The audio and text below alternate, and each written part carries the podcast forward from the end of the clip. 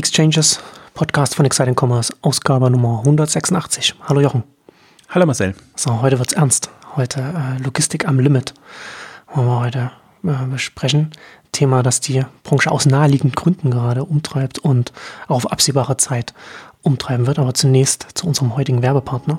Casper, das Unternehmen rund um das Thema Schlaf. Casper hat über 400.000 zufriedene Kunden, die zufrieden auf der Matratze von Casper schlafen, die, wie ich schon letzten Mal ausführlich dargelegt habe, aus verschiedenen Schichten aufgebaut ist, aus einem Latexschaum, ca. 4 cm, wie alle anderen, wie die anderen Schichten auch Memory-Schaum, Transitionsschaum und Basisschaum. Diese vier Schichten garantieren einen besonderen Lagekomfort und sorgen für ein einzigartiges Liegegefühl, das ich bestätigen kann. Wir schlafen hier zu Hause auch auf Casper-Matratzen. Das heißt, die oberste Latexschicht, die federt leicht und hilft, damit man nachts die Position ändern kann. Die ist außerdem sehr atmungsaktiv, damit die Luft um einen herum gut zirkulieren kann und darunter liegt der Memory-Schaum, der sich an die Körperform anpasst und die Druckpunkte wie Schultern und Hüfte zum Beispiel äh, sehr gut entlastet. Casper-Matratzen sind auch die richtigen Matratzen für Allergiker. Sie tragen das Ökotex Standard 100 Siegel und sind somit aufgrund der hohen Qualität auch für Allergiker, Babys und auch Kinder geeignet. Casper bietet auf seine preisgekühnte Matratze 10 Jahre Garantie. Und auch interessant, der Bezug von der Casper-Matratze ist von Hand gefertigt, sehr atmungsaktiv und kann dank des Reißverschlusses problemlos abgenommen werden und in der Waschmaschine gewaschen werden. Also man merkt, Casper hat Schlafen und Matratzen zur Wissenschaft gemacht. Sie stellen die ideale Matratze her. Preisgekühnte Schlafoberfläche haben bei Stiftung Warentest mit gut abgeschnitten Time Magazine zum einer der 25 besten Erfindungen 2015 gewählt. Fast Company eines der innovativsten Unternehmen 2017 und allen relevanten Plattformen höchste Bewertungen. Kann die Casper Matratze, wenn man sie geliefert bekommt, in dieser kleinen Box, wenn sie sich dann entfaltet, natürlich dann 100 Tage bzw. Nächte lang testen und wenn man dann feststellt, dass das dann doch nicht die richtige Matratze für einen ist, dann kann man einfach die Matratze kostenfrei wieder abholen lassen und bekommt sein Geld zurück. Also Kauf einer Casper-Matratze absolut risikofrei. Somit gibt es keinen Grund, diese mit Besessenheit designte Matratze nicht einmal auszuprobieren, wenn man eine neue kaufen möchte. Für Exchanges-Hörer gibt es 50 Euro Preisnachlass beim Kauf einer Matratze auf www.casper.com www.exchanges.com mit dem Promocode Exchanges oder man geht direkt auf die URL www.casper.com slash exchanges. Ja, Logistik, du hast ja äh, jetzt in den letzten Tagen und Wochen äh, dich auch wieder ein bisschen intensiver damit beschäftigt und, und nicht nur du, die ganze Branche, sondern auch, auch die Logistikdienstleister jetzt natürlich kurz vorm Weihnachtsgeschäft. Da schrillen die Alarmglocken überall äh, und, und die Obergrenzen werden eingeführt. Das ist natürlich schon, äh, das ist schon die, würde mal sagen, für so, das ist schon die nukleare Option, wenn man sagt, okay, jetzt haben wir hier, wir können nur so und so viel Pakete und wir gehen, wir können einfach nicht drüber gehen, wir schaffen es einfach nicht. Ähm, das ist schon, und vor allem, da, da reden wir ja jetzt drüber, und da, wie, wie, wie es dieses Jahr aussieht. Aber ich finde, dass man bei der ganzen Diskussion ja äh, immer auch im Hinterkopf behalten sollte, wenn es dieses Jahr schon so aussieht und wir genau wissen, dass, dass, dass, dass die Paketvolumen ja natürlich von Jahr zu Jahr weiter steigen werden, immer wieder neue Rekorde. Wir haben jetzt sieht, wenn wir, ein, wenn wir einen Rekord ja nach dem anderen und das wird auch so schnell nicht aufhören, dann äh, sollte man sich auch mal, dann sollte man richtig panisch werden, wenn man darüber nachdenkt, was in ein, zwei oder drei Jahren, wie es dann aussieht, wenn jetzt nicht wenn jetzt nicht ganz schnell äh, irgendwas passiert. Und selbst wenn jetzt was passiert, also das ist ja auch wieder so eine, das ist ja bei der, bei der ganzen Logistikgeschichte, finde ich, das ist ja auch so eine, äh, so eine Sache, wenn man jetzt quasi reaktiv, also quasi als, als Dienstleister reagiert, dann ist es schon so spät dran, weil es natürlich sehr lange dauert, bis man irgendwelche Strukturen aufgebaut hat, dass man irgendwas auffangen kann. Und man rennt da jetzt der, der Entwicklung hinterher und das ist schon alles, das ist schon alles sehr bitter für die Industrie, wie das gerade läuft. Aber wir haben ja keine Unternehmer in der Branche und Manager sind sehr gewohnt, Probleme zu lösen und sind ja meistens dann erst so richtig auf Zack, wenn es wirklich äh, Not am Mann ist. Und äh, ich habe immer das Gefühl, improvisieren ist da, ist, da kann man irgendwie mehr mehr gewinnen, als, als wenn man wirklich strategisch äh, voraus das plant und auch ähm, im Prinzip auch mit Lobbyarbeit begleitet. Na, das ist ja im Prinzip das, was mir so ein bisschen fehlt, dass das alles, vielleicht will man auch die, die, die Branche nicht scheu machen, aber alles, wenn, dann unterm Radar.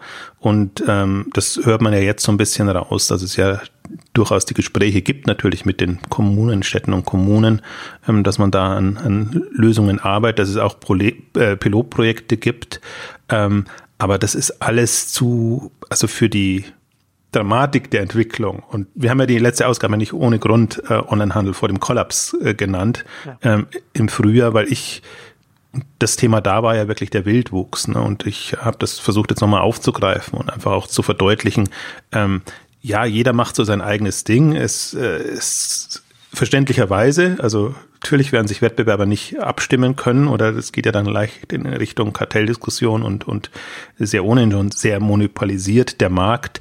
Ähm, aber es ist halt sehr einseitig, was da gerade passiert. Und äh, jetzt fordert DPD Parkflächen, spezielle Parkflächen. Ja, ist eine schöne Lösung. Äh, DHL fordert äh, im Prinzip exklusiven Zugang in die Innenstädte, also dass nur ein Anbieter letztendlich für alle die Päckchen zustellt, ist aus einer DHL-Position auch äh, naheliegend, verständlich. so etwas zu fordern. Klar, das war, warum nicht, aber äh, finde ich auch finde ich eine interessante, interessante Forderung, weil ich nicht sehe, wie das, wie das irgendetwas dann entlasten soll. Also natürlich, wenn man alles kon konzentriert dann an einem, an einen Anbieter, aber der eine Anbieter hat natürlich dann ein umso größeres Volumen und das ändert ja dann erstmal nichts an der Tatsache, dass es dass die Paketvolumen ja natürlich dann trotzdem dann extrem hoch sind. Und wenn man genau das Gleiche macht, wie man es vorher gemacht hat, nur dass nicht zwei, drei äh, Lieferwegen da rumfahren, sondern nur, sondern nur von einem Anbieter, das ändert ja erstmal nichts, wenn man an dem, an dem Zustellprozess selbst dann minimal nur was ändert. Absolut. Also ein bisschen irritierend finde ich an der ganzen Diskussion, dass ähm, also zwei Dinge eigentlich, die die irritierend sind. Also dass sich alle ähm, ja, es ist irgendwie, ja, Panik ist jetzt das falsche Wort, aber ähm, also alle sind sich der Situation bewusst, aber es ist gerade so, dann lass uns den Kahn mal an die Wand fahren. Äh, Mentalität. Ähm, also das ist jetzt nicht irgendwie so, jetzt muss jetzt wirklich was passieren und dann geht man eher in die andere Richtung, sag mal, also aus Paketdienstleister-Sicht auch verständlich. Also je knapper die Ressourcen werden, umso teure Preise kann man durchsetzen. Also das klingt jetzt schon an, das wird halt eben alles teurer werden und das Jammern ist ja durchgehend da. Also wir finden keine Leute, äh, die Straßen sind voll und das ist ja auch alles richtig und, und legitim, aber das ändert ja an der Grundproblematik nichts. Also höhere Preise und das Zweite, was ich noch irritierender finde, ist eigentlich, weil Onlinehandel ja davon lebt, äh, von der Heimzustellung und dass man bequem von zu Hause aus bestellen kann.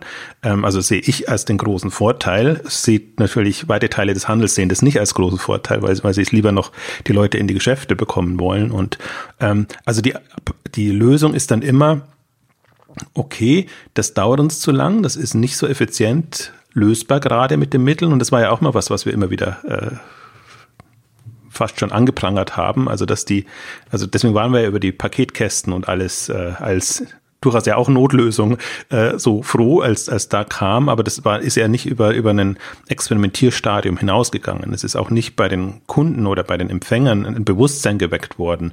Ihr müsst euch darum kümmern. Und das erwarte ich eigentlich auch, also da wundere ich mich auch so ein bisschen, dass der Handel da nicht äh, aktiver wird, weil mindestens bei seinen Vielbestellern, äh, Stammkunden, müsste er da eigentlich ein Bewusstsein wecken und sagen, okay, ihr, ihr, ihr könnt uns und euch leichter machen, wenn ihr entsprechend das zu Hause so vorbereitet. Und ich finde in der ganzen äh, Debatte auch wunderbar die Kommentare, die jetzt bei Exciting Commerce vor allen Dingen, aber auch äh, durch Interviews oder, oder andere äh, Beiträge kommen, weil da genau diese Punkte ja immer hochkommen. Also das ist ja immer sehr schön, auch wenn, wenn Per Schader zum Beispiel äh, Beiträge schreibt, der immer sehr aus einer, aus einer Konsumenten-Nutzersicht äh, schreibt, da kommen natürlich die ganzen Probleme, die jemand hat, der bestellt und, und die Pakete bekommen will.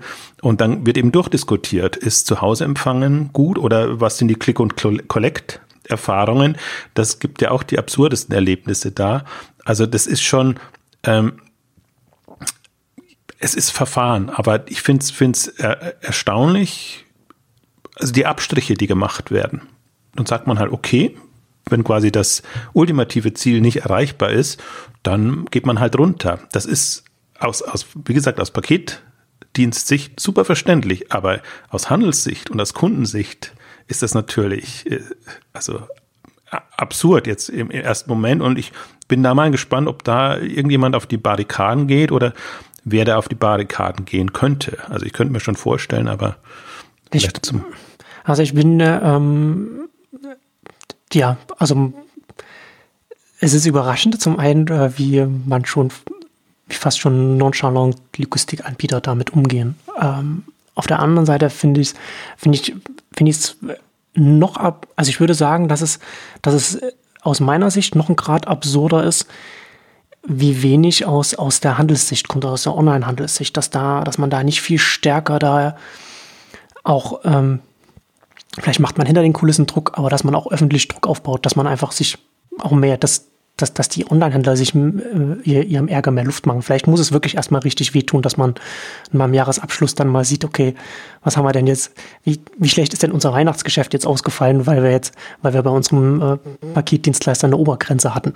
Ne? Äh, und vielleicht muss das dann erst mal ein, zwei Jahre oder, oder, oder so passieren, dass man dann denkt, jetzt, ja, so kann es ja wohl nicht weitergehen. Ähm, also das ist, das ist, äh, das finde ich schon, das finde ich schon da, da muss man schon der, dem, dem Onlinehandel, finde ich, auch so ein bisschen so den, den Spiegel vorhalten, dass da einfach nicht, auch nicht, nicht früher und nicht irgendwie mehr Druck gemacht wird. Jetzt zum die Unternehmen selbst, aus seiner die Kunden der Dienstleister, aber auch, auch von Verbandsseite, dass da nicht, dass das, dass das nicht ein Thema ist, dass das einfach im Zentrum steht. Ne? Also ich meine, das, also es gibt ja nichts, was, was zentraler für, für, den, für den Umsatz ist, als das, wenn man, wenn man ein Online-Händler ist und die Pakete einfach nicht zugestellt werden können oder der Dienstleister sagt, okay, nee, wir können halt nur so viel. Dann ist halt Schluss. Also das ist ja, es ist eine völlig groteske Situation.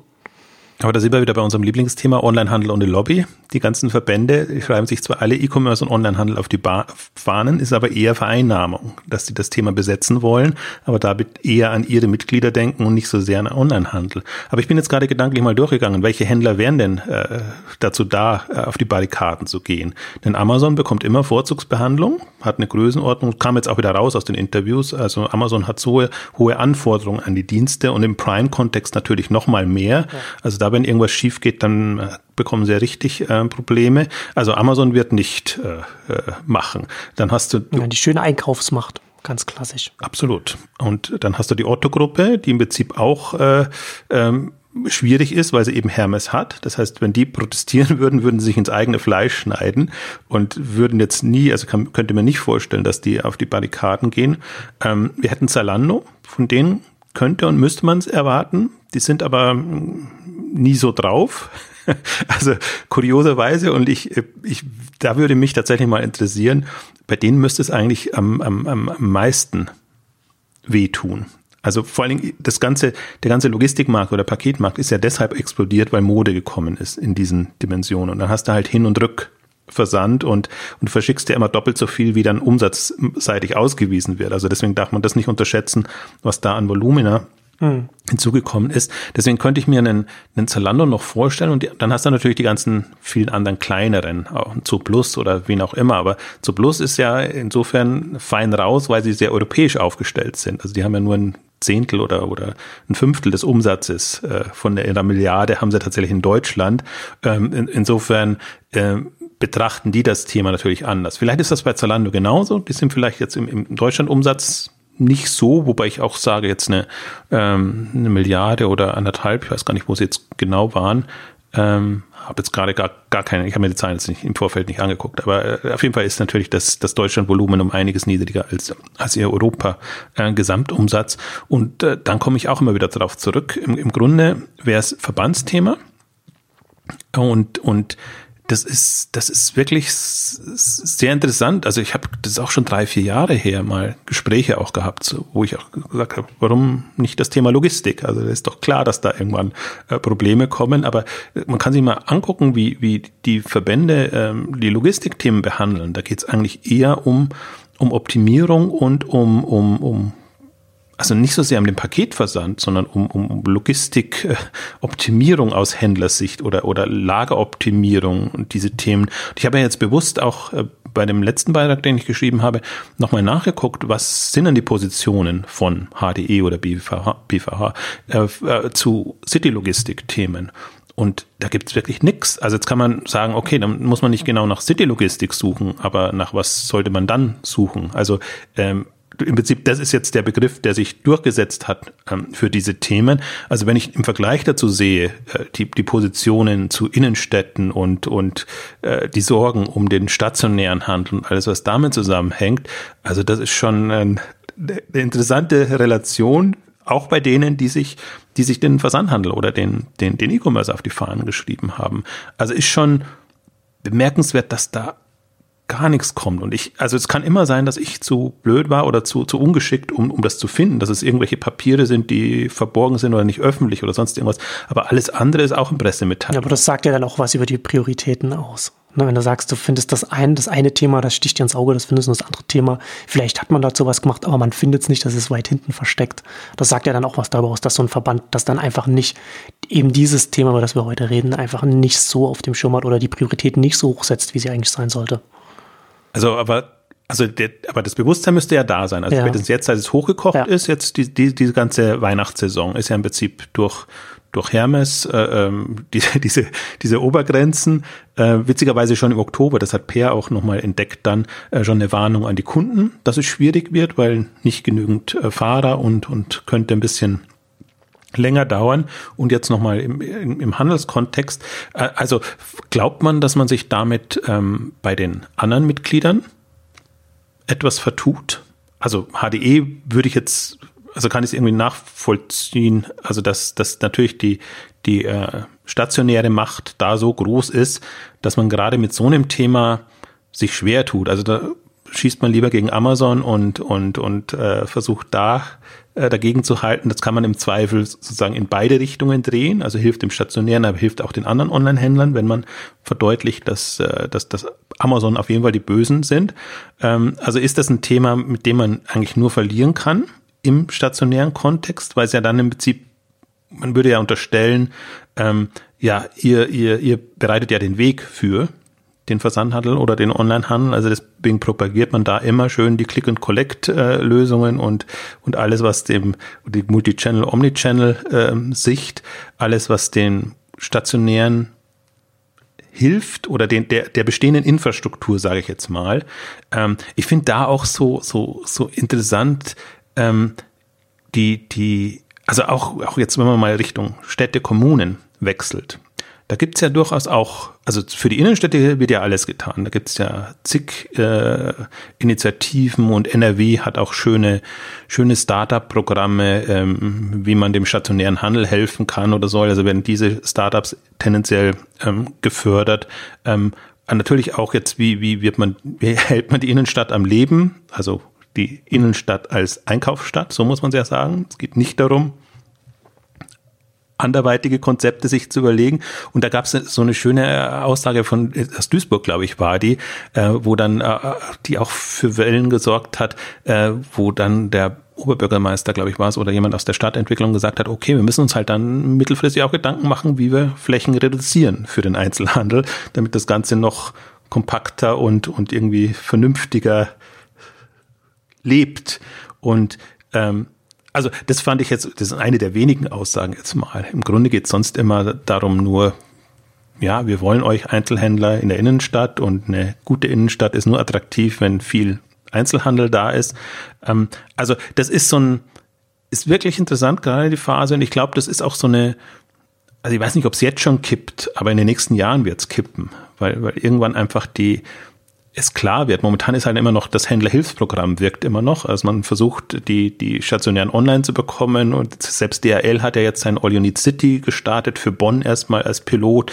Äh, eBay profiliert sich extrem als, als Händler, also lokalen Händler, Lokalhelfer des lokalen Handels, so muss man es äh, formulieren.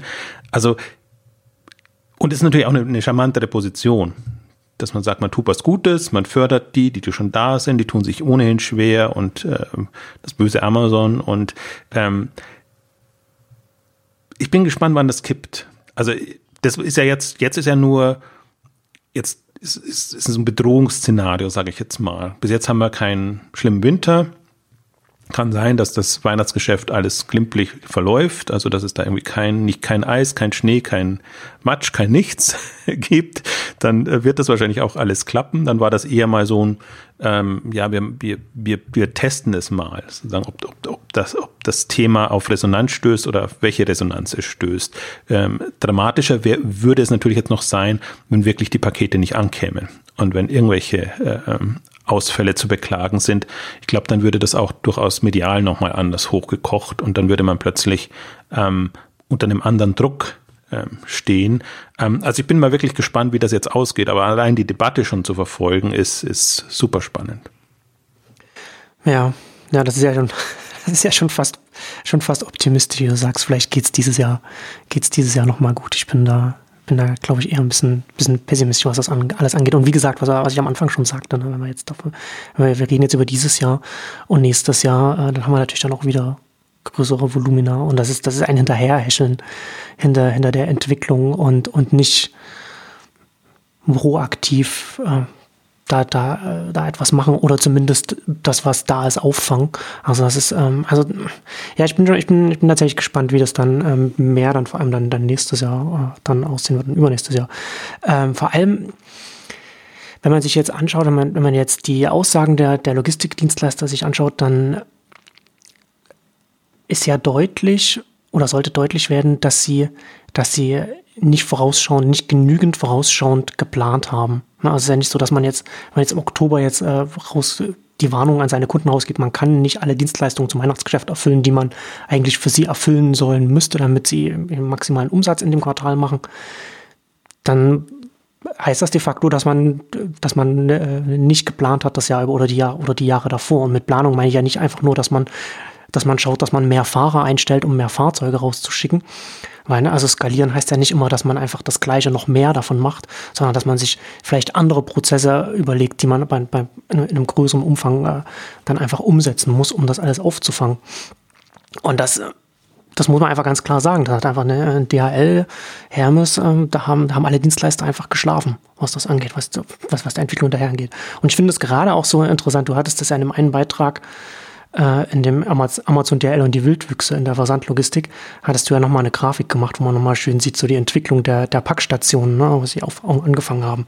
Und das muss man sich schon mal vor Augen führen. Das ist immer mal schön zu sehen. Ne? 2008 1500, 2009 äh, nochmal 1000 mehr, 2500. Und dann gehen wir bis 2013 und da ist keine einzige Packstation dazugekommen. Da sind wir immer noch bei 2500. Dann 2014 sind es ein bisschen mehr geworden, 2650. Und jetzt sind wir 2017 bei, 3, bei 3400. Das ist ja, das ist ja absolut lächerlich von, von, von der Entwicklung her, ne? was, man, was man da aufgebaut hat. Also das sind nicht nur, das sind lächerliche wenige Packstationen und eigentlich, wenn DHL diese ganze Marktentwicklung, die Branchenentwicklung ernst nehmen würde, dann hätten wir nicht das Doppelte, sondern vielleicht das Zehnfache der Packstationen. Und die Packstationen wären, wären nicht nur zehnmal so viele Packstationen in Deutschland, sondern sie wären alle auch zwei, drei, viermal so groß, wie sie, wie sie jetzt eigentlich sind, um einfach mehr zu fassen. Weil die, die jetzt da sind, die sind ja auch immer sofort voll. Ne? Also, also zum, zum Teil auch nicht zum Weihnachtsgeschäft, sondern zum Teil auch, auch, auch das Jahr über. Ne? Wenn man dann, wenn der eigene Zusteller einem sagt, äh, lassen Sie bitte nicht an die Packstation zustellen, so die ist dann sowieso voll. Also und ich habe es ja selber auch schon ein paar Mal erlebt dann passieren halt die Sachen, dass es dann, dass man dann in die Filiale muss und meine lokale Filiale auch immer schön die Postfiliale, egal zu welcher Zeit man kommt. Man steht mindestens 20 Minuten an in der Schlange. Also wenn die Schlange zu, zu kurz wird, dann werden die Schalter zugemacht, so ein bisschen. Äh, und, und wenn man wenn man denkt, okay, man umgeht das, indem man es zur Packstation schicken lässt, dann kommt es vielleicht bei einer ganz anderen Packstation an, wo man dann äh, gerade hier in der Stadt dann dann, dann, äh, dann, dann da schön hinlaufen kann, wenn man dann vielleicht gerade kein Auto hat oder so. Ähm, also das ist, das, da kann man, da kann man nur mit dem Kopf schütteln, äh, was, was da von den Dienstleistern äh, da passiert. Und du hast es ja auch schon gesagt, aus DHL-Sicht zum Teil auch nachvollziehbar, weil natürlich die Marge bei, bei, der, bei der Paketzustellung einfach nicht so hoch ist. Aber auch da wieder, okay, wenn die Marge nicht so hoch ist, aber das Umf der, aber der, die Nachfrage von den, von den, von den, von den Unternehmen, für die man, für die man arbeitet, weiterhin ansteigt, also der Markt weiter ansteigt, dann kann man sich da überlegen, okay, man überlegt sich vielleicht ein Modell, wo die Marge höher ist. Und gerade so eine, so eine zentrale Anlaufstelle, eine Packstation oder, oder, oder was auch immer, oder was Amazon jetzt macht mit dem, mit dem, mit dem Hub und so weiter, das würde ja auch die Marge erhöhen, wenn man sagt, okay, man hat nicht die Dienstleister, die dann von Tür zu Tür gehen und immer klingeln, sondern eine Stelle, wo man die Sachen ab, ablegen kann und dann die, die Endkunden die dann abholen können. Ja, also man kann sich sehr schöne äh, äh, Alternativen vorstellen und ähm, also ich, ich glaube, bin bei dir, die Paketdienste haben die Entwicklung unterschätzt. Das, da sind sie nicht nur selbst verantwortlich, sondern das sind auch immer die, die Marktzahlen, die, ähm, die kursieren. Und ähm, Packstation ist halt ein, symbolisch sehr gut ähm, darstellbar. Und das Interessante ist ja auch, jetzt auch jetzt geht's ja nur voran, weil Amazon Druck macht. Also wenn jetzt nicht die Amazon Lockers kämen oder wenn, wenn Amazon nicht versucht, andere Lösungen zu etablieren, ähm, dann würde ich sagen, dann, dann würde es auch bei den Packstationen nicht, nicht weitergehen. Und ähm, Packstation ist für mich auch deshalb immer ein, ein, ein gutes Beispiel, weil das ja die Lösung eigentlich wäre, die noch am bequemsten ist. Also ich persönlich finde es auch als Notlösung. Also für mich ist Heim, Heimzustellung ist die Kür. Und da würde ich jetzt mal aus Kunden und als aus Händlersicht nicht davon weggehen. Also das ist für mich der, der, der höchste Standard und das ist eigentlich das, was wirklich der treibende Faktor für den Onlinehandel sein kann. Und dann habe ich die Packstationen, die ja aber, aber um es vielleicht sozusagen besser die Packstationen als, als keine oder zu spät zugestellte Pakete dann in dem Fall. Also das, ne, das, das, das, ist, das ist die Notlösung, aber das ist natürlich eine bessere Notlösung, als zu sagen, okay, Obergrenze. Ja, absolut das. Und auch Notlösung jetzt im Vergleich zum Beispiel zu Paketshops. Also weil, ob du jetzt zur Post rennst oder zum Paketshops, wenn du anstehen musst, hast du genau das eigentlich, das Problem an der Kasse stehen oder in der Schlange stehen, was du eigentlich ja vermeiden möchtest als, als Online-Besteller. Deswegen finde ich das so, so absurd, dass äh, alle die die die Paketshops gerade so pushen und äh, also ist ja quasi Click and Collect äh, äh, Geschichte und du siehst auch dann an dem Paketshop siehst du auch die Grundeinstellung oder das das Problem bei den bei den Paketdiensten, dass es in erster Linie darum geht, die Pakete loszuwerden. In zweiter Linie erst oder würde fast, wenn ich bösartig werde, sagen in dritter Linie, ob ob die Kunden irgendwie ein bequemes Erlebnis haben oder ob, ob die das möglichst wenig nervt. Das ist dann nachrangig. Also Einerseits verstehe ich es auch. Also natürlich jetzt, wenn ich effizient so einen Dienst betreiben will, muss ich gucken, dass meine Mitarbeiter effizient diese Pakete, nennen Sie es mal bewusst loswerden und nicht zustellen. Ähm, und ja, dann ist, dann ist Paketshop toll und ähm, also ich bin mal jetzt sehr gespannt, was, was, wie, die Debatte weitergeht, weil alle jetzt, also witzigerweise alle Paketdienste und selbst die Branchenexperten ähm, in der Logistikbranche sagen einfach, das geht nicht mehr. Also die, die, die Heimzustellung, das ist eigentlich nicht mehr leistbar. Mitarbeiter, also die, die, die Leute findest du nicht. Im Prinzip, du hast Parkplatzprobleme, du hast alles, alles Mögliche. Und dann, dann setzt sich quasi so eine Einstellung durch. Geht nicht. Also machen wir es nicht. Und im Prinzip müsste jetzt eine Gegenbewegung äh, eintreten. Ähm, Handels-verbandsseitig, aber Verband haben wir ja schon mehr oder weniger ausgeschlossen. Äh, die werden Click und Collect äh, propagieren, ähm, also handelsseitig, ähm, dass man irgendwie versucht, den Standard hochzuhalten. Und das sind ja auch, das finde ich so interessant, die Gegenbewegung momentan, dass dieses ganze Same-Day-Delivery und, und, und, und Zeitfensterzustellung und alles ähm, jetzt plötzlich Anklang gefunden hat. Ähm, natürlich auch deshalb, und ich versuche es immer zu trennen, dass ich sage, die Masse der Leute, für die ist das gar nicht relevant, aber für die Vielbesteller, für die ist es extrem relevant, weil die nervt das, wenn die täglich ein Paket bekommen und täglich in, in den Paketshop und oder irgendwo anders hin rennen müssen und zum Teil auch noch in unterschiedliche äh, Abholpunkte, weil es unterschiedliche Dienstleister sind, weil, weil es unterschiedliche Konstellationen sind, ähm, dann kann man sich vorstellen, was das für so einen intensiven Online-Besteller bedeutet. Und das ist das Wachstumssegment, das treibt uns alles. Also die, die, die Umsätze und einfach alles. Es sind nicht die Gelegenheitsbesteller und die reinen Schnäppchenjäger, sondern schon das, ich nenne es mal Prime-Klientel. Ja. Ich wollte schon gerade, ich wollte schon gerade sagen, ne, das das ist ja dann auch langfristig die, die große Gefahr auch für die Branche. Wir hatten in der letzten Ausgabe David vs. Goliath gesprochen und, und natürlich gibt es, wie man sich neben, neben Amazon äh, positionieren kann und so weiter. Ähm, aber die, die, große Gefahr ist natürlich jetzt, ne, Amazon geht in die Logistik rein, investieren massiv, bauen, bauen da etwas auf und bauen dann eben auch etwas auf, wo sie bequem die, die Vielbesteller bedienen können. Und das dann eben auch an einem Punkt bei der Paketzustellung, die eben äh, schön bequem zu machen, für die Vielbesteller ist extrem wichtig. Und das wird natürlich dann für, für andere Händler, die dann auf, einen, auf Dienstleister an, angewiesen sind, die der Entwicklung hinterherhäscheln, die, die, die nicht mal das, was sie jetzt haben, äh, schaffen zuzustellen, äh, wenn, wenn, wenn, wenn die Volumen größer werden. Und dann, also geschweige denn von irgendwelchen bequemen Zusatzdienstleistungen, dann wird es natürlich, dann, äh, das wird natürlich dann, dann äh, schwierig, weil gerade Logistik, also immer was, alles, was hohe Anfangskosten, hohe Investitionskosten hat, das ist alles, was dann, wenn es das, das sind Bereiche, die zu Markteintrittsbarrieren führen. Ne? Deswegen ist ja jetzt, äh, Amazon kann nicht sagen, ich gehe jetzt heute in Logistik und morgen ist es ein, eine Logistikmacht, sondern es dauert Jahre, bis man dahin kommt. Aber wenn man da mal ist, wenn man die Strukturen aufgebaut hat, dann hat man da einen extremen Wettbewerbsvorteil, der da, der, der schon zu einer extremen Asymmetrie dann gerade auch im Onlinehandel führen kann, wenn die einen eben, wie gesagt, auf Dienstleister angewiesen sind, die nicht äh, sowas sch äh, schön bequem anbieten können, so wie es Amazon dann aus, aus einer Hand dann macht. Aber ist ja interessant zu verfolgen bei Amazon. Das hatten wir ja auch vor, vor zwei, drei Jahren, als, als Amazon diese, diese Offensive, habe ich es damals genannt, gestartet hat, war, mal, war natürlich damals keine Offensive, aber als sie ihre ersten Unternehmen angemeldet haben, so City Logistik, ähm, ist ja interessant zu verfolgen, wie das, wie das läuft und ähm, wie Amazon im Prinzip auch die eine DHL oder andere in die Bredouille bringt. Das ist der größte Kunde jeweils. Also normalerweise würde ja ein Logistiker so reagieren, dass er sagt, okay, du machst dein eigenes Ding, ähm, das wollen wir nicht unbedingt, also wird es eben schwierig mit uns und dann irgendwelche Maßnahmen ergreifen.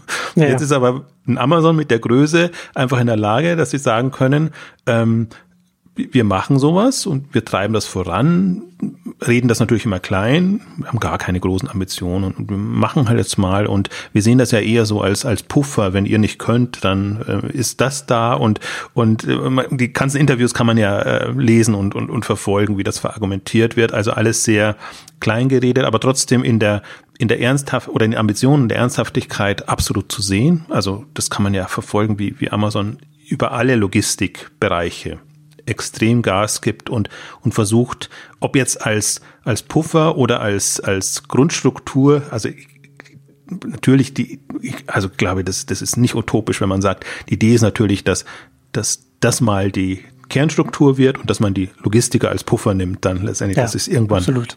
umdreht. Ja liegt in der Natur der Sache, weil, weil Amazon einfach andere Vorstellungen hat und im Prinzip auch den Markt anders einschätzt. Und das ist eigentlich das, was mich daran so fasziniert und was, was ich so auch absurd finde an der, an der ganzen Branche ist, ähm, dass ja, jetzt gab es wieder neue Zahlen vom IFH und, und ECC, also wo du dir immer, wo du dich immer fragst, so, ja, also ich, ich nenne es immer gerne die Online-Skeptiker. Also wenn die Online-Skeptiker Prognosen erstellen für den Online-Markt und wenn du dann siehst, äh, was Amazon vorhat, äh, wo man jetzt sagen könnte, also das sind jetzt, also das Witzige an Amazon ist ja auch nicht, dass sie, dass sie, äh, wie soll ich sagen, jetzt, jetzt zu progressiv unterwegs wären, sondern dass sie einfach ambitioniert, sage ich jetzt mal, vorgehen und, und durchaus von dem Kundenbedürfnis her ja das sehen und dann natürlich ihre Struktur entsprechend bauen, aber sich gleichzeitig bewusst machen, wo, wo ist noch,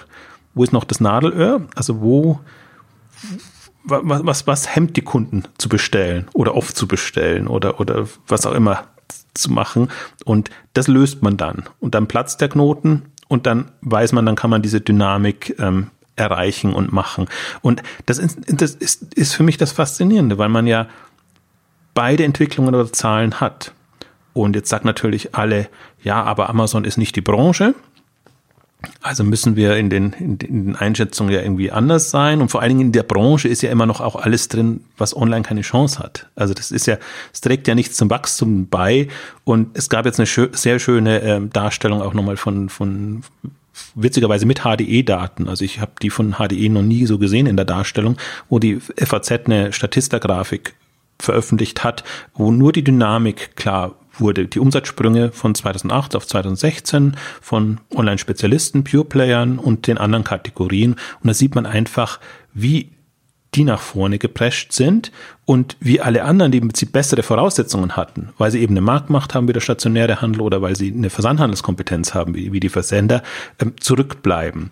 Und also das ist immer die, die Frage, welche Brille man sich aufsetzt. Aber wenn wir so einen Markt betrachten, müssen wir uns ja die Online-Brille aufsetzen. Es hilft ja nichts, wenn man versucht, den Gesamtmarkt zu betrachten und immer wieder betont, 80, 90 Prozent des Gesamtmarkts ist noch ganz woanders. Wenn man sieht, da ist so eine Dynamik da und da ist offenbar so ein Kundenbedürfnis da, dass das, dass das extrem boomt. Also da wundert mich immer, warum man, warum man sich da so weit wegtut also das, ich finde, das ist, da ist passiert gerade nichts Überraschendes. Und die, ich glaube, die erste, das erste Logistik-Update, das war auch schon im ersten Jahr haben, haben wir das gemacht.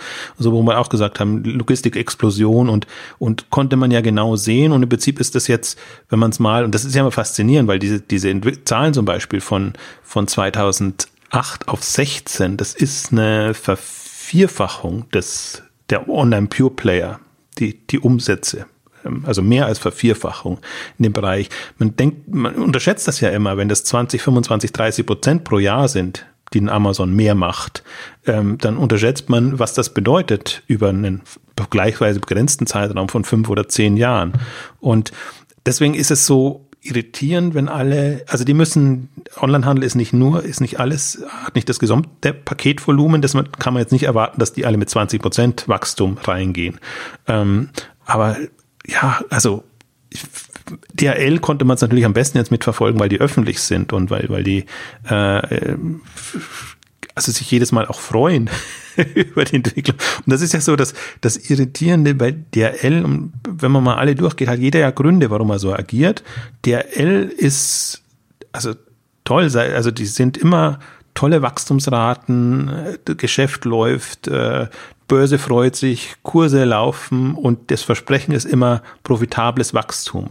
Und wenn du profitables Wachstum versprichst. Profitables Wachstum heißt ja immer, wir investieren nicht. Ganz genau. Also das, deswegen, dann wirst du, wenn du diesen Kurs fährst, dann hast du auch gar keine Chance, ja. äh, deinen Aktionären das irgendwann mal zu sagen, genau. nee, profitables Wachstum ist jetzt genau nicht, weil die Gelegenheit jetzt da ist, eine Infrastruktur für, für den Handel von morgen zu bauen. Und da müssen wir halt wirklich extrem viel Geld investieren. Und deswegen ist das so self-fulfilling. Also das, das ist, ich erwarte das auch nicht, oder ich kann mir gar nicht vorstellen, dass von DRL jetzt eine wahnsinnige äh, Investitionsoffensive kommt. Ähm, also es läuft ja gut. Also es ist, sie sehen, stehen so gut da wie noch nie. Äh, alles jubelt und man sieht ja immer die, die Berichterstattung, wenn die Quartalszahlen kommen und wenn irgendwas äh, passiert. Also das ist, das sind beste Zahlen, to tolle Entwicklung. Deswegen würde ich mir als Handel keine Hoffnung machen, jetzt da was hinzubekommen. Und wenn man dann, äh, Hermes hat das Problem, dass sie zu lang zentralistisch waren und jetzt erst die dezentralen Strukturen hinbekommen müssen. Und das ist das Problem. Und ich fand das ja so schön. Also das hat ja alles Positives wie Negatives, wenn so eine Meldung rauskommt, bestell Obergrenzen. Aber da gleichzeitig kam ja da auch raus, dass sie einfach Läger früher in Betrieb nehmen mussten als geplant, weil die Dynamik eben so groß ist. Und da sieht man ja aber auch, was groß ist, äh, was was möglich ist, aber auch wieder aus einer improvisierten äh, Herangehensweise. Und das ist also bei Hermes, das, das ist wirklich, das ist eigentlich fast die Enttäuschung bei Hermes ist bei mir immer größer als bei DHL, weil ich mir denke, so, so ein Hermes ist, ist in der könnte in der Angreiferposition sein. Die könnten sagen, wir machen Druck auf DRL und wir zeigen, was es für eine Alternative geht. Und die hinken der Entwicklung immer so weit hinterher. Also das sind, ich glaube, drei Jahre wäre wär optimistisch. Ich würde mal sagen, drei bis fünf Jahre hinterher, dass sie das nachholen, was eigentlich notwendig wäre, um jetzt wirklich anzugreifen. Jetzt machen sie dezentral, jetzt haben sie lang, jahrelang haben sie sich von dem ganzen Thema Same-Day Delivery und äh, weggetan. Äh, Dann haben sie es plötzlich auf, als strategisches Thema erkannt. Gibt es auch eine schöne Präsentation, verlinkt in den Kommentaren bei Exciting Commerce und Livery äh, übernommen und, und investieren da extrem viel. Also muss man schon auch sagen. Aber super spät. Und ja so, so haben wir, also DPD ist, ist, ist auch faszinierend. Die haben sich ja schön reformiert und äh, sehen jetzt alle, die sehen ja fast am schicksten aus jetzt, wenn sie durch die Straßen fahren mit den, mit den neuen Fahrzeugen und allem drum und dran, haben Paketnachverfolgung und alles. Also ich nenne es immer tendenziell, wenn ich sehe, wo die Prioritäten sein müssen, Innovation, Schnickschnack. Also das sind ja alle groß. Also alles, was PR-trächtig ist und PR-seitig verarbeitbar ist, wird ja äh, extrem äh, forciert und an der Wurzel des Übels, in Anführungszeichen, wenn ich mir da immer überlege, was, was wird da getan, ähm, kommt kaum nicht, äh, kommt, kommt fast nichts. Also das ist wirklich, bei den bestehenden Playern ist es problematisch, aber nachvollziehbar problematisch. Das ist das Witzige, das Schizophrene daran. Ja, ja, das ist ein bisschen frustrierend, weil, ähm, weil ja schon ähm, Möglichkeiten bestehen, um, um Sachen anders zu machen, wo wir ja auch schon zum, zum, zum Teil auch hier schon gesprochen haben. Aber, aber aktuell arbeiten alle Anbieter ja so wie jetzt ein weiß ich, wie, wie ein Restaurant, das äh, überfüllt ist und dann einfach noch mehr Türen einbaut. Und damit die Leute noch, also ne, das ist ja dann, dass das einfach, du kannst nicht mehr von dem Gleichen machen, bis, äh, also das kannst du bis zu einem gewissen Grad machen und darüber hinaus musst du dir einfach äh, Dinge anders überlegen und überlegen, was du noch machen kannst. Und ich finde das interessant, weil wir haben ja jetzt hier schon angesprochen, dass Amazon in die Logistik reingeht. Und wenn man, wenn man jetzt sagt, man hat jetzt hier einen Marktplatzanbieter, der jetzt bei den, bei den Services Dienstleistungen, die er intern, die er intern macht und die er auch, auch extern dann äh, als Marktplatzanbieter natürlich dann den Marktplatzhändlern anbietet, nach unten in die Logistik reingeht. Genauso könnten Logistikanbieter auch nach oben gehen und sich überlegen, okay, was machen wir? Wir stellen jetzt nicht einfach nur die Pakete zu, sondern was können wir, wie können wir denn enger verzahnt mit einem stark wachsenden Online-Handelssegment zusammenarbeiten? Und da gibt es ja durchaus ja viele Möglichkeiten. Ne? Ich habe jetzt gerade hier Mal gucken, wann der, wann, wann der Artikel dann erscheinen wird auf, auf dem K5-Blog. Da mache ich mir gerade so ein bisschen Gedanken darüber, was, was für ein Plattformpotenzial in der letzten Meile auch steckt. Und man sieht das ja so ein bisschen bei Amazon, was sie machen. Also jetzt zum Beispiel vom, vor ein paar Tagen mit Amazon Key, was sie da vorgestellt haben, wo man dann mit einem, mit einem smarten Türschloss, also smart natürlich mal als in Anführungszeichen smart bedeutet eigentlich im Grunde genommen nur, dass es, dass es etwas ist, was mit dem Internet verbunden ist und dann über eine Smartphone-App dann gesteuert werden kann und dann bei einem Türschloss in dem Sinne dann, dann auch geöffnet werden kann dass sie damit dann äh, Zustände ermöglichen, dass sie da äh, das dann direkt reinstellen können, sodass man äh, eben nicht warten muss oder nicht darauf setzen muss, dass der Kunde zu Hause ist und dann vielleicht nochmal später nochmal eine Zustellung versucht oder, oder, oder woanders abgibt, sondern dass man einfach zur Tür gehen kann, stellt es rein und, und kann wieder gehen. Und das Spannende daran ist, finde ich zumindest, dass Amazon das von Anfang an als eine Plattform aufgesetzt hat, also dass sie nicht sagen, wir bauen unsere eigenen Türschlösser und, und die verkaufen wir dann und, und die muss dann irgendjemand integrieren, die müssen dann unsere Kunden dann kaufen und einbauen oder wir quersubventionieren das, sondern dass sie das, sondern dass sie mit Startups zusammenarbeiten, dass das quasi schon als eine Schnittstelle bereit vorbereitet wird, die dann geöffnet werden kann, wo dann jedes Startup, das in dem Bereich Produkte baut und verkauft, das integrieren kann. Und das Interessante ist natürlich dann bei einem Amazon, das eben so groß ist, es gibt kein, also ein Startup, das das, das, das äh, smarte Türschlösser baut und keine Amazon-Anbindung macht, das, das wäre Selbstmord. Ne? Und also da, hast, da hat man dann schon, da kann man äh, schon, weil, weil sowas dauert natürlich lang, bis so etwas sich bei einer Bevölkerung durchsetzt und bis man, ne, man, man, man tauscht man mal ein Türschloss aus. Das dauert ja sowieso schon lang und da halt die äh, Grundvoraussetzungen zu setzen, dass man möglichst schnell da etwas vorankommt, setzt man das als eine Plattform auf. Und da natürlich dann auch ganz interessant, also finde ich zumindest, dass man, das ist natürlich dann so ein, so ein, wenn man sagt, man hat jetzt eine Plattform, wo smarte Türschlösser dann verbunden sind, dann muss das ja auch nicht die Wohnungstür sein, sondern es kann dann vielleicht auch, auch, auch eine Tür zu einem Abstellraum sein, in einem Mehrfamilienhaus und so weiter. Ne? Gibt es ja ganz viele Möglichkeiten in die, in die Richtung, in die man dann so etwas dann treiben kann. Und so etwas Warum kommt sowas nicht von einem Logistikanbieter? Na, also eine, eine, DHL zum Beispiel könnte, könnte eine Plattform aufsetzen, hm? sagen wir jetzt mal, wir nennen es DHL-Komfort, wo dann, wo dann ganz viele Sachen dann einfach drin sind. Ne? Wo du so da sagst, kommt kein Paket vor, das ist, das ist nicht DHL-Style. ja, wahrscheinlich. Aber da könnte man dann sagen, okay, wir machen, äh, wir bauen eine Plattform mit Schnittstellen für so Türschlösser, wo wir dann, oder, wo wir dann auch wo dann auch Paketkästen mit äh, integriert sind oder, oder was auch immer, ne? wo, man halt, wo man ganz viele Sachen abdeckt, so wie Amazon das macht. Ne? Und wo, da, wo du auf der letzten Meile dann auch, wo dann, wo dann auch so verschiedene Sachen wie Amazon Flex auch mit drin sind. Und das wird ja alles über Microservices intern miteinander verbunden, so wie Lego-Steine, wie es zusammengesteckt werden kann. Und genauso kommt man nur voran, indem man, indem man äh, eine Plattform schafft, die ganz viele Use Cases einfach abdecken kann und ganz, ganz, ganz viele Kontexte äh, einfach einbeziehen kann und möglichst sicherstellen kann, dass man da, dass man da flexibel so etwas ausbauen kann und einfach vorankommt. Ja, aber das ist genau, also der Komfortgedanke gefällt mir natürlich sehr gut. Also ich finde jetzt genau das richtige Wort, weil ich finde, das, das, das Grundthema im Onlinehandel ist Bequemlichkeit. Auf jeder in jeder Hinsicht und alles andere ist Übergangsweise. Ob das jetzt lange Preis war oder jetzt gerade mit den Black Fridays, Cyber Mondays oder so, ähm, die Preisthematik, aber das ist das ist ja in dem Sinne nicht, nicht nachhaltig. Also deswegen Komfort äh, wird es in irgendeiner Form äh, sein, Bequemlichkeit. Und ja, also ich finde, mir gefällt halt der Gedanke, also in, in der Infrastruktur denken und um das äh, abgedroschenste Begründung zu nehmen und vom Kunden her gedacht, das zu bekommen. Nicht eine Paketoptimierung vorzunehmen, ähm, wo, wo ja super viel passiert. Das ist ja nicht, das ist, ich finde, das ist, das ist Kernkompetenz und damit brüsten sich natürlich auch alle und da, da da, da will ich ja auch das will ich auch gar nicht kleinreden. Also ich will ja auch nicht sagen, dass in den letzten Jahren nichts passiert ist und dass das dass, dass alle alles haben schleifen lassen. Das ist ja auch nicht, sondern die haben ja alle möglichen äh, Lösungen äh, äh, entwickelt und gemacht, aber Paketoptimierung und nicht äh, und das ist für mich deswegen das ist, wenn ich jetzt an die Wurzel des Übels denke ähm, und, und da, da traut sich niemand ran, dann ist genau das. Das ist die Bestellannahme, die Zustellung und, und wenn ich mir den Markt angucke, auch, ich gucke mir ja auch immer die ganzen äh, ähm, Logistik-Startups ab an und, und, und schaue, was da an, an, an neuen Themen oder überhaupt an Themen kommt. Und die sind meistens auch in der Optimierung unterwegs, weil das natürlich gefragt wird. Und die ganzen Accelerator-Programme nehmen natürlich die auf, weil da ist Not und das ist die Kernkompetenz und das versucht man machen und versucht man Lösungen zu finden.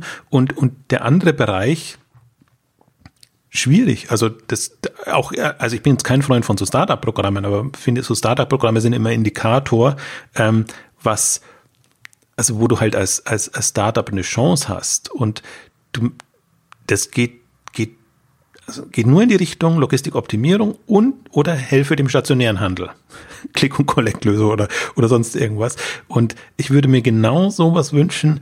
Ähm, also der Infrastrukturgedanke ist gut und einfach diese diese Zugangsthematik ähm, zu lösen. Und ich finde das, das bei Amazon immer so spannend zu verfolgen. Und natürlich ist es immer bitter, betonen wir immer, wenn man, wenn man nur auf Amazon achtet, aber Amazon macht es genauso. Also die haben ja, testen ja unterschiedlichste Konzepte. Und das ist jetzt locker, das ist jetzt Hub, das ist jetzt ein Key, ähm, das, das sind im, im, im, im, Supermarktbereich nochmal, da kann ich ein halbes Dutzend äh, von, von unterschiedlichen Varianten aufzählen, ähm, die gerade getestet werden, die immer mal Schlagzeile hochkochen und dann wieder untergehen. Aber du siehst halt im Prinzip, dass, dass ein Amazon so ein Raster hat. Richtig schön.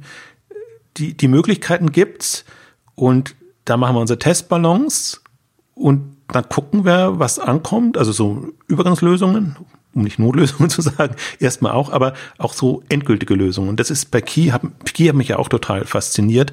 Ähm, und natürlich neigt man im ersten Moment zu den Reflexen, die kamen ja auch, da kommt jetzt, äh, also da ist allem Tür und Tor geöffnet, äh, wortwörtlich quasi.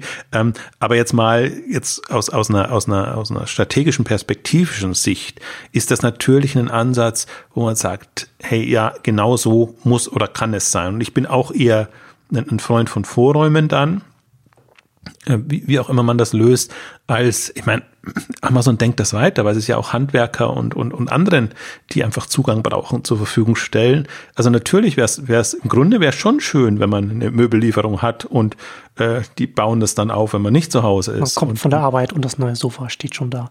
Aber das ist natürlich, ne, das ist ja das, das Sinnvolle dann für so eine Plattform, wenn man dann eben dann sofort äh, Dienstleistungen dann mitdenkt weil man äh, nur so dann auch zum Endkunden einfach auch wortwörtlich in die Wohnung reinkommt, ne? dass man ihm wirkt, dass man ihm es schmackhaft macht. Und ich finde das immer noch, also da, da, das finde ich, ich weiß nicht, warum das weniger anstreben, aber zu den Leuten nach Hause kommen zu können, also egal wie, also allein Produkte nach Hause versenden zu können und damit schon einen indirekten Zugang zu haben, das ist, das ist so mächtig als, als Thema und als Idee, dass das nicht, nicht als in, in den Kern, äh, ins Zentrum gestellt wird, sondern das ist immer nur, also im Prinzip auch für den Händler, hört es ja auf, wenn das Paket den Lager, das Lager verlässt, hört es bei den meisten Händlern auf. Und ich denke mir, eigentlich das, das Spannendste ist dann die Paketannahme und, und, und Zusatzservices in dem Bereich. Deswegen haben wir ja auch Prime Wardrobe so hochgehoben und eine eigene Ausgabe gemacht. Deswegen haben wir, haben wir andere Themen immer, also die, da, da freuen wir uns dann immer ja, wenn, wenn, wenn, wenn sowas kommt. Ähm, aber das ist, also das würde ich mir wünschen, dass man aus der Richtung denkt und dann würde man auch bestimmte Dinge nicht mit sich machen lassen. Also dann, wenn, wenn, wenn so ein Argument kommt, wir können keine Heimzustellung mehr machen, da würde ich ja als, als Händler sofort Alarm schlagen. Also als so positioniert der Händler. Jetzt ist es, ist die, die Einstellung ist eine andere bei, beim Handel und ähm, das ist irritierend. Also ich bin, bin jetzt, also wir haben ja vorhin schon ein bisschen äh, angeklungen, was wären denn die Möglichkeiten, die man hätte? Also wer, wer könnte jetzt da einspringen oder mit alternativen Konzepten, Ideen kommen? Und da haben wir momentan nur ein Amazon, die einfach groß und stark genug sind und auch so äh, die Vorstellungskraft äh, so breit reicht, ähm, um sowas zu machen. Ähm, ich glaube, man kann die bestehenden Player ausschließen, ne, ne, DRL, Hermes und, und andere, die das einfach aus Investmentsicht nicht wirklich rechtfertigen können. Also ich bin bei Hermes bin ich mal gespannt. Also Hermes hat ja jetzt, hat ja durchaus jetzt mit Managementwechseln zu kämpfen. Also da gab es ja offenbar unterschiedliche strategische, strategische Auffassungen. Ähm, da weiß man nicht, ob da jetzt die Progressiven eingefangen wurden oder ob die, die zu konventionell waren, nicht mehr weitermachen durften. Bin ich mal sehr gespannt. Und bei Otto ist ja ohnehin gerade die, die, die Frage, wie geht's weiter? Nehmen wir externe Kapitalgeber mit rein? Zum Beispiel auch spalten wir einen Hermes ab, sodass die einfach Investmentmöglichkeiten hätten, die sie in der Otto-Gruppe nicht haben. Also weil das geht einfach nur mit viel externem Kapital. Also deswegen habe ich da die Hoffnung noch nicht ganz aufgegeben. Ich sehe nur die, also den mangelnden Kampfgeist und deswegen habe ich jetzt, also ich, ich habe sie nicht aufgegeben, aber ich habe keine große Hoffnungen. Also das ist über, über die Jahre eigentlich schon, ist, ist für mich Hermes unter dem Gesichtspunkt die, die größte Enttäuschung. Das hat gar nichts mit, mit der Leistung an sich zu tun, weil sie eben sowas auch machen, was du ja angedeutet hast. Die machen ja den Aufbauservice und, und solche Geschichten. Also es sind ja durchaus ähm, ähm, also haben manchmal so Lichtblicke, wo man sagt, das, das, das, das wäre ja genau in die Richtung. Und deswegen ist für mich eigentlich, müssten es neue Player sein, die das machen. Und das wäre eigentlich die, die beste Situation auch, ähm, dass unabhängige neue Player kommen, dass jemand wirklich Geld in die Hand gibt und sagt, okay, das, das Problem ist so groß und so wie ja auch alle jetzt quasi in, in, in Logistik Immobilien investieren und plötzlich da ein Riesenboom da ist und alle das sehen, ähm, dass das einfach Lagerflächen gebraucht werden und einfach sich die Standorte rauspicken, die zum Teil ja komplett woanders liegen als, als üblicherweise. Und das passiert jetzt im überregionalen, also im Distributionsbereich Rahmen ähm, und wird aber genauso im, im City-Logistik-Bereich passieren. Wo, wo baut man diese Depots hin, sodass die, die Nahversorgung quasi darüber ähm, erledigt werden kann. Also das wird das, also zum Teil ist es schon, aber ich glaube, das wird noch das nächste wirklich große Themen, dass man ähm, überlegt, wie man, wie man Logistikflächen umwidmet, also Flächen umwidmet von also es passiert ist ja momentan ganz, ganz kurios zum Teil, wie ehemalige Kaufhäuser werden zu Zalando-Büroräumen umgebaut. Und also das ist ja eine wirklich interessant gerade, wie, wie, Oder wie, wie. Schönes Beispiel aus, aus, aus den USA gerade, Macy's, die ihre Filialen jetzt auch äh, vermieten, weil mit guter Lage sind jetzt eine Macy's-Filiale zu Amazon-Büroräumen wird. Ja, das ist auch eine, eine Möglichkeit. Also, das, also der. das ist ja dann auch interessant, wenn man dann mehr Geld mit, dem, mit, den, mit der Vermietung an Amazon für Büroräume verdient, als, als mit einer Filiale. Das sagt ja dann auch äh, einiges aus. Ja, man muss sich nur, also ich bin jetzt ein intensiver Karstadt-Verfolger seit dieser, dieser, äh, diesem Angriff in, in, in diesem Jahr und guckt mir immer, wir haben eine Karstadt-Ausgabe gemacht, den Karstadt am Hauptbahnhof in München an, weil das so ein Durchgangs, äh, Karstadt ist, also geht man eh ohnehin durch und dann sieht man ja, was, was da immer, immer passiert und wie man sieht, wie die den Karstadt jetzt Richtung Shoppingcenter umbauen. Und jetzt, jetzt ist, jetzt haben sie den DM-Markt unten reingebaut, jetzt haben sie ein großes Plakat dran, Baby Walz im vierten Stock äh, ähm, also beworben und, und du siehst einfach, ähm, diese, diese Untervermietung oder Vermietung ist eigentlich das, das Thema, weil, weil Handel im, im Stationären so nicht mehr funktioniert. Also jetzt momentan rühren alle nur noch die Werbetrommel, aber ähm, die Alternative sind ja Büro, Alternative sind Logistik. Für Logistik sind die Standorte einfach viel zu groß. Einerseits, andererseits denke ich mir auch wieder, wenn sich so ein Supermarkt rentiert in der der der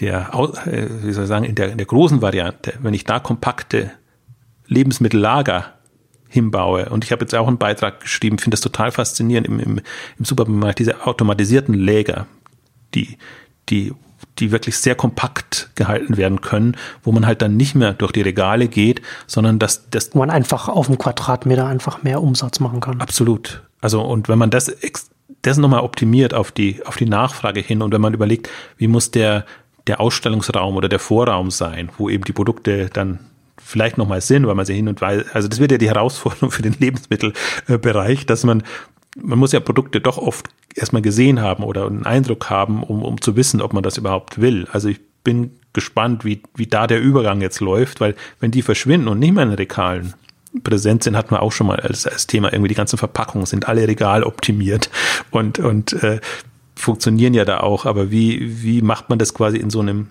so, so einem Lagerkontext? Also das ist jetzt, finde ich, das, aber das ist auch erst dieses Jahr hochgekommen ganz anderes Logistikthema jetzt erstmal, weil es um Lagerhaltung geht, aber wirklich, wie, wie optimiert man die Flächen und wie schafft man es, dass Innenstadtimmobilien auch Logistik, äh, wirtschaftlich für die Logistik werden.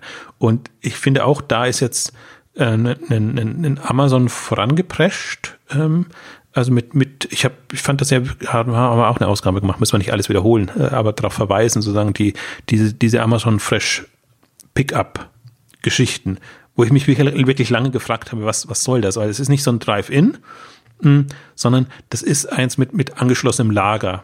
Und ähm, jetzt, wenn man jetzt aber so die Berichte sieht und auch, auch Startups, die da hochkommen, ähm, wirklich Richtung Vollautomatisierung. Dass man einfach sagt, okay, ich brauche eigentlich für die Lagerbewirtschaftung ähm, sehr wenig Leute. Ich muss das natürlich alles einlagern, aber selbst das kann man automatisieren, irgendwie vorne rein und das wird verteilt und dann auch entsprechend wieder raus. Ich finde das total faszinierend und, und ähm, wenn man sich das mal vorstellt, äh, dass, dass man wirklich, und es gibt jetzt dieses, dieses Startup, äh, ähm, Take-Off hieß es, ähm, dass das für, für, für, für eher Mikro-Fulfillment macht, also kleinere, überschaubare Lager. Alles andere ist immer, in Riesenlagern hm. gab es das ja schon immer oder ja. gibt es das ja in, in, in der Form.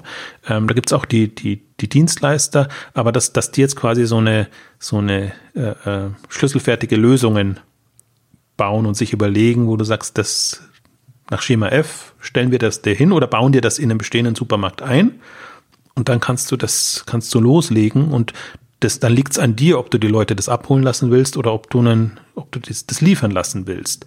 Und das ist gerade was, was, was, was auch Amazon alle Möglichkeiten testet. Also in Seattle gibt es ja die beiden, den einen, wo, wo das wirklich auf, auf quasi grüne Wiese hätte ich jetzt fast gesagt, das ist nicht so, aber sagen, äh, also gebaut wurde als, als, als Fresh Pickup und dann gibt es das, wo auch ein ehemaliger Sears in dem Fall genutzt wird, äh, wo das quasi ein, Angelager, äh, ein Lager daneben ist, wo man sicherlich jetzt äh, einbauen müsste. Und wenn ich mir das so vorstelle, dann ist das natürlich extrem spannend. Und wenn ich das als Pilotprojekte sehe, dann finde ich es nochmal faszinierender, weil wenn ich dann mir überlege, die haben jetzt die, die Whole Foods gekauft und ich habe mir wirklich lange überlegt, also es gibt ja schon viele Gründe, warum Whole Foods Sinn macht, aber diese Whole Foods sind groß und das ist nicht effizient. Also das ist auch, die sind auch schlimm, weil enge Regale, alles vollgestellt und, und das ist, wenn du die Flächen anders nutzt und die kannst du dann, könntest natürlich eine extreme Effizienzsteigerung hinbekommen,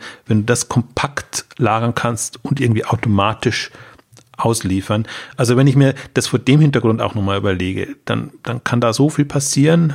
Ich will nicht zu weit abschweifen, aber ähm, es geht immer darum, also Nahversorgung ist jetzt ja das Thema. Ich glaube, man kann man kann das Thema denken, man muss irgendwie jedes Paket irgendwie durch die ganze Welt schleppen und dann irgendwo abliefern. Oder man kann sich überlegen, wie jetzt wirklich eine dezentrale Infrastruktur aussieht, wie man sie ja im stationären Handel auch hat. Also das ist ja auch über Distributionshubs und die Läden werden ja auch regelmäßig beliefert, ähm, ist es ja da, aber bei weitem nicht so kompakt und effizient, wie man es dann machen könnte. Deswegen bin ich jetzt also durch, durch mehrere Themen im Food-Bereich natürlich angefixt, durch, durch solche automatisierten Lager, aber durch Picknick haben wir ja auch als alternativen ähm, Weg vorgestellt. Also warum nicht mit bestehenden fertigen Routen das machen? Das wäre jetzt eine andere äh, Geschichte. Dann, dann wüsste man zumindest, also ich, ich glaube, es ist effizienter, mit, mit, mit Touren zu fahren und die immer zu fahren, als, also man kann sich ein Busnetzwerk vorstellen. Also wenn man Busse hat, die die Routen fahren, ist ja doch was anderes, als wenn man jedes Mal einen Bus quasi von eins zu von N zu M schickt und dann ja. kreuz und quer fährt. Ja, und wie gesagt, ne, ist, ja eine, ist ja dann auch eine andere Kundenbeziehung, die man dann aufbaut, wenn der Kunde weiß, zu dem und dem Zeitpunkt kommt dann der Lieferwagen vorbei. Und dann kann man, dann, dann, das verändert ja dann auch das Bestellverhalten und da kann man als, also da kann man als Dienstleister auch so ein, so ein Subsystem aufzubauen für eine, für bestimmte Produktkategorien, für die es Sinn ergibt, wo man dann auch Na, da kann man ja, da kann man ja ganz, ganz viele verschiedene Sachen machen, wo man dann vielleicht auch nur mit ausgewählten Händlern zusammenarbeitet oder mit ausgewählten Marktplätzen oder, oder Aggregatoren oder wie auch immer. Da gibt es ja ganz viele Möglichkeiten, in die man, die man das testen kann, was da Sinn ergibt. Also ich bin, wenn wir jetzt mal das Thema noch ein bisschen weiterführen zum, zum Ausklang, sozusagen, was, was sind die Alternativen oder wie müssen Newcomer aussehen in, in dem Bereich? Weil ich glaube, wie immer glaube ich nicht an die bestehenden. Also ich glaube nicht, dass die die können nichts revolutionär Neues machen. Aber das ist ja dann schon bitter, oder? Also weil gerade jetzt, wenn wir jetzt darüber reden, dass es jetzt schon am Limit ist äh, und Logistik ist etwas, was jetzt nicht, was sich nicht von heute auf morgen lösen lässt, dann heißt das ja, dass wir und, und wir uns nicht auf die bestehenden verlassen können, die dann die bestehenden Strukturen dann weiter ausbauen, heißt das ja dann zwangsläufig, dass wir ja vor einer Durststrecke stehen für den Onlinehandel, was die nächsten Weihnachtsgeschäfte angeht.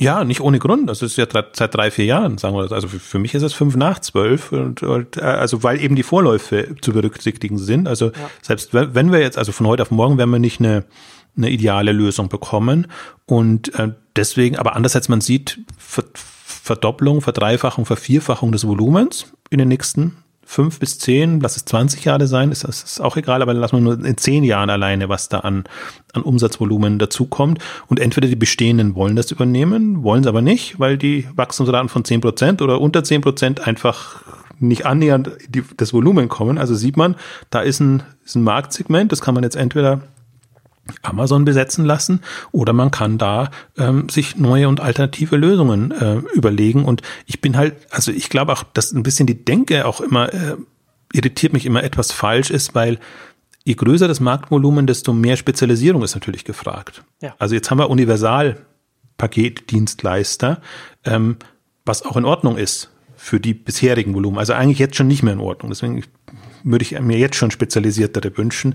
Aber immer. Ja, und wenn der Markt äh, groß genug ist, dann äh, nicht nur gefragt, sondern wird es eben auch nachhaltig, so eine Spezialisierung. Absolut. Also und deswegen, wir haben ja mal auf die AO-Lösung äh, ähm, hingewiesen.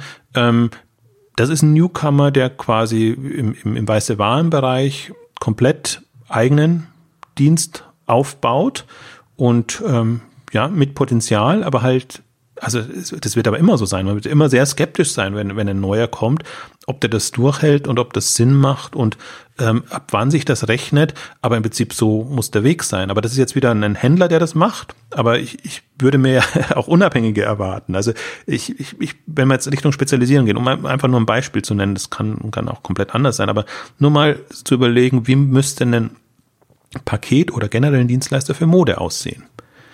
Muss, muss der genau so sein, als wie man Bücher versendet, muss man so auch Mode äh, geliefert bekommen. Oder kann man zum Beispiel Mode nicht äh, in, in, mit, mit wie heißt der Kleiderstab? Nee, wie heißt der Kleiderbügel? Das habe ich das Wort nicht. Also kann man, die hängen ja ohnehin im Lager. Das ist, normalerweise wird, wird die Mode ja vergewaltigt ins Paket rein und, und das ist nicht, nicht so schön. Aber kann man nicht sich überlegen, ob man die kompletten Weg quasi hängend für Hängeware äh, ähm, strukturieren kann? Jetzt nur mal, um anders zu denken. Also wir haben das in der Prime Wardrobe Ausgabe auch, auch ja nochmal auch durchdiskutiert. Das ist halt interessant sehen, also weil, weil du halt nicht nur die Lieferung hast, sondern im Prinzip auch das, das Anprobieren und wieder mitnehmen integrieren könntest in so einen Service. Und wenn man sich allein nur mal das Marktsegment jetzt für Mode im Paketdienstleistungsbereich anguckt, also ich gehe mal davon, also die Hälfte wird es vielleicht nicht sein, aber vielleicht sogar mehr als die Hälfte mit, mit Retouren und hin und her. Könnte schon sein. Also vom, vom Marktvolumen, glaube ich, ist es nicht, macht es noch nicht die Hälfte aus. Ähm, aber dann würde ich mir erwarten, oder dann, sagen wir mal, ist, ist die, die Marktchance da. Also das ist ein Rieseninvestment natürlich. Aber man sah, hat das ja gesehen am Picknick. Die bekommen 100 Millionen, um in Holland, jetzt nicht das, das größte Land äh, an, an sich, ähm, da einfach eine alternative Food-Infrastruktur äh, aufzubauen. Also ich gehe schon davon aus, das wäre, das müsste eigentlich eher, das wäre so ein Samba-Thema.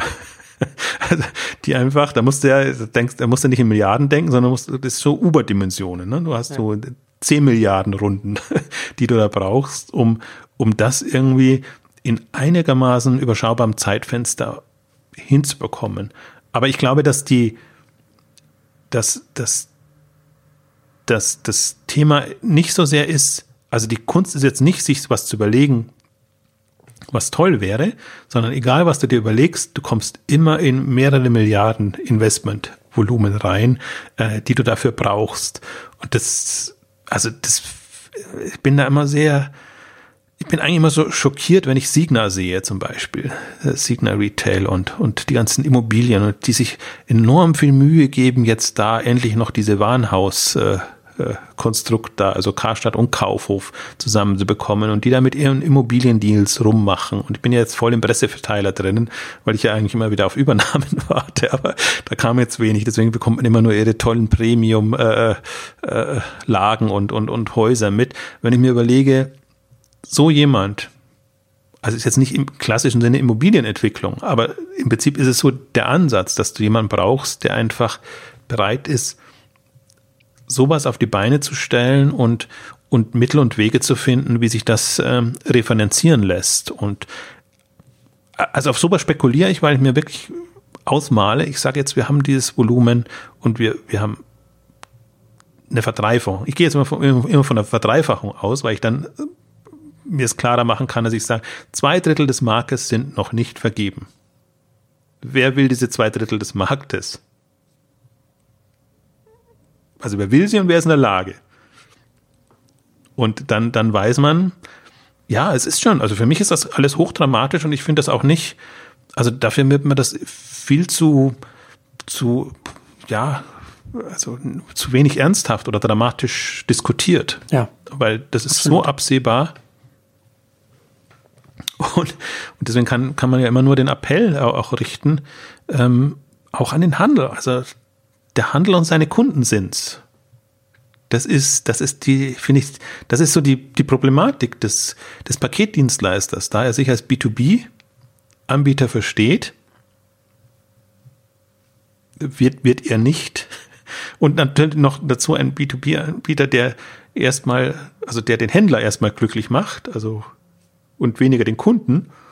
Eigentlich der, der Händler muss sich als B2C Händler, äh, äh, Kundenfreund sehen und, und muss da irgendwie, also rebellieren ist jetzt nicht die charmanteste Art und Weise, aber äh, wie auch immer. Und das Problem ist ja, also das vielleicht, da müssen wir schon noch kurz drauf eingehen, weil jetzt haben wir den Schwarzen Peter komplett den Paketdiensten zugeschoben. Das ist natürlich auch nicht fair, sondern es sind schon Städte und Gemeinden, die, damit steht und fällt es auch, wenn die eine Abwehrhaltung haben.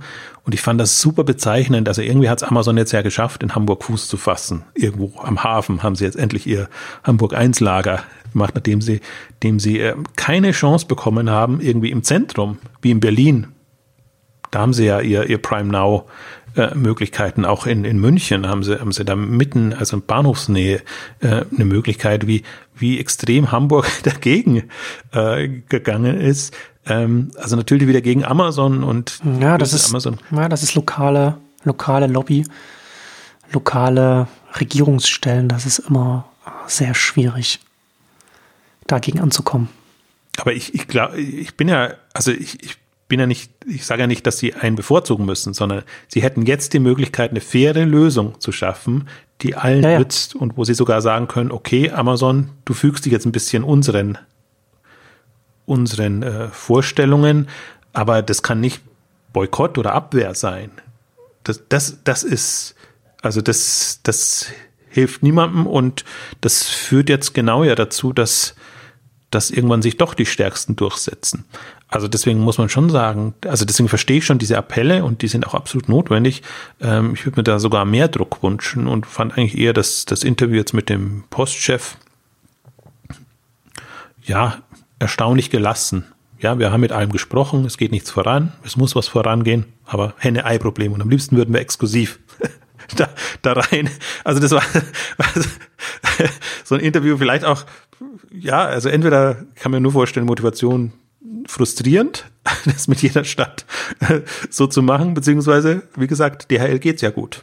Ja. Das, die sehen die Problematik, aber es geht auch so und sie bekommen ihre, ihre Zahlen so weit hin. Also ich hoffe sehr und ich möchte sie eigentlich nicht verschreien, sondern im Grunde war ja diese ganzen Logistikausgaben, die wir jetzt gemacht haben in den letzten drei, vier Jahren, glaube sogar fünf Jahren, wir haben die erste Ausgabe im ersten Jahr gemacht haben, ging immer da in die Richtung, Bewusstsein zu wecken und einfach die Szenarien aufzuzeigen, ähm, was passiert nicht und die Frage aufzuwerfen, unterschätzen die Logistikdienstleister, die Paketdienste den Markt. Und das ist immer dann natürlich, wird einmal als Unken übel genommen. Deswegen finde ich es jetzt so schön zu sehen, ähm, dass tatsächlich jetzt die, die ähm, Warnsignale kommen und also schön nicht, also ich, hätte es eigentlich nicht sehen wollen, aber ähm, dass man da nicht so falsch lag. Und wenn man wirklich mal versucht, die, die Online-Entwicklungen einzuschätzen, ähm, ja, also es ist, also ich finde auch mein Appell immer an alle, diese, diese Skeptis, Skepsis allen Einschätzungen, egal zu welchen Themen, das ist immer aus einer Besitzstand wahrenden, eher vergangenheitsorientierten Sicht.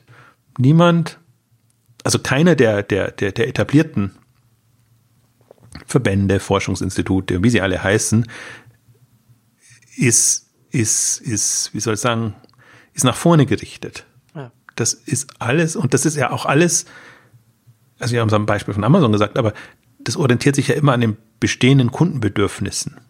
Und wenn man die Kunden jetzt fragt oder die Leute fragt, wollt ihr das und das und das? Nö, wollen wir nicht. Same Delivery brauchen wir nicht. Warum denn? Und all das. Also so, das ist ja die Absurdität von Marktforschung. So kannst du es ja nicht machen.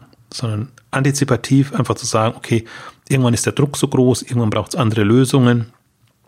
Kann man, kann, man schon schöne Szenarien aufmachen. Ich finde, ich verfolge das auch immer intensiv. Das ist ja immer interessant, die, die, die, es gibt ja diese Delphi-Methode, wo dann wirklich auch, auch sehr langfristige, eher utopische Szenarien aufgemacht werden. Und das ist dann immer, das, das kommt dann immer, also witzigerweise kommt auch selten heile Welt raus im Online-Bereich, sondern es ist immer das Bedrohungsszenario dann. Angenommen, mehr als 50 Prozent Online-Handel. Ganz schlimme Welt. Hoffentlich tritt das nicht ein.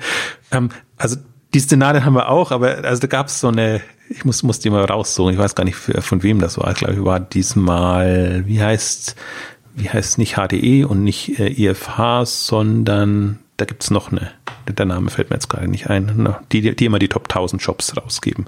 EHI, ich glaube vom EHI war das mal ein, ein Szenario, wo sie ein ganz schlimmes Untergangsszenario ja, aufgemalt haben, wenn der, wenn der Onlinehandel kommt. Also deswegen, ja, man kann, kann auch das, das nicht ernst nehmen, was ich oder was wir sagen. Äh, kann man sagen, das ist mal alles zu optimistisch oder so, aber äh, ich versuche es bewusst nicht naiv anzugehen, sondern über die Zahlen. Und natürlich versucht man es dann überspitzter zu kommunizieren, weil es ja sonst überhaupt keine Resonanz erzeugt. Aber man sieht einfach, die, die Dynamik ist da und man kann sich nicht nur über Umsatzzuwächse und alles freuen, wenn man nicht sieht, was bedeutet das drunter? Und ich finde immer, bin immer fasziniert, wie das bei, bei den Einzelhändlern schlägt es ja auch auf. Also wenn man ja sieht, wie die alle ihr Lager aufrüsten und wie, wie welche Sprünge die machen innerhalb von drei oder fünf Jahren. Unglaublich. Also das ist auch, das, das passiert natürlich meistens nicht öffentlich oder nur dann öffentlich, wenn mal wieder eine große Lagerhalleneröffnung äh, ist oder so, wo man dann erstaunt ist, was? Der kleine Händler kann sich so ein Lager leisten und, und macht jetzt noch eins auf oder Zalando hm auch, auch überall. Also ja. das, das, das hinterlässt schon Spuren und ich finde jetzt auch, also wir sind noch nicht am Kippen, aber wir sind jetzt bestimmten Kategorien geht es langsam in eine Richtung, wo man sagt, okay, da ist wirklich online der Treiber und alles andere ist nachgelagert. Und spätestens dann beginnt eigentlich das Umdenken, aber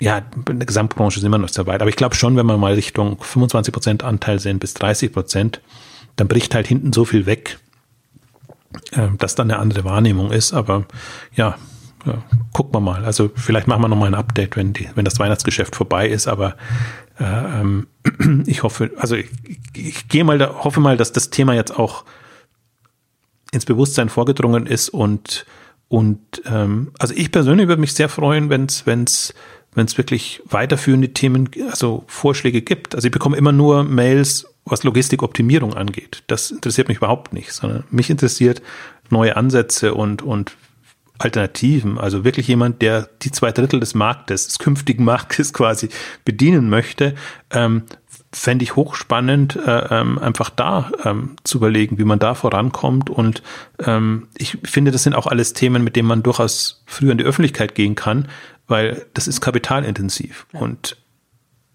das wird einem niemand nehmen können. Deswegen ist das auch faszinierend, wie Picknick ja quasi überall vertreten ist und, und für ihre Idee werben, vermutlich genau deshalb, weil sie irgendwann, also sie brauchen gute Leute, aber sie brauchen so viel Kapital, um das äh, ähm, europaweit aufzubauen, ähm, dass das gar nicht, äh, gar nicht ohne Öffentlichkeitsarbeit geht. Genau. Tja, es wird leider spannend. Mal gucken. In dem Fall leider, ja. Ja. Und damit kommen wir zum Ende unserer großen Logistik-Ausgabe am Limit.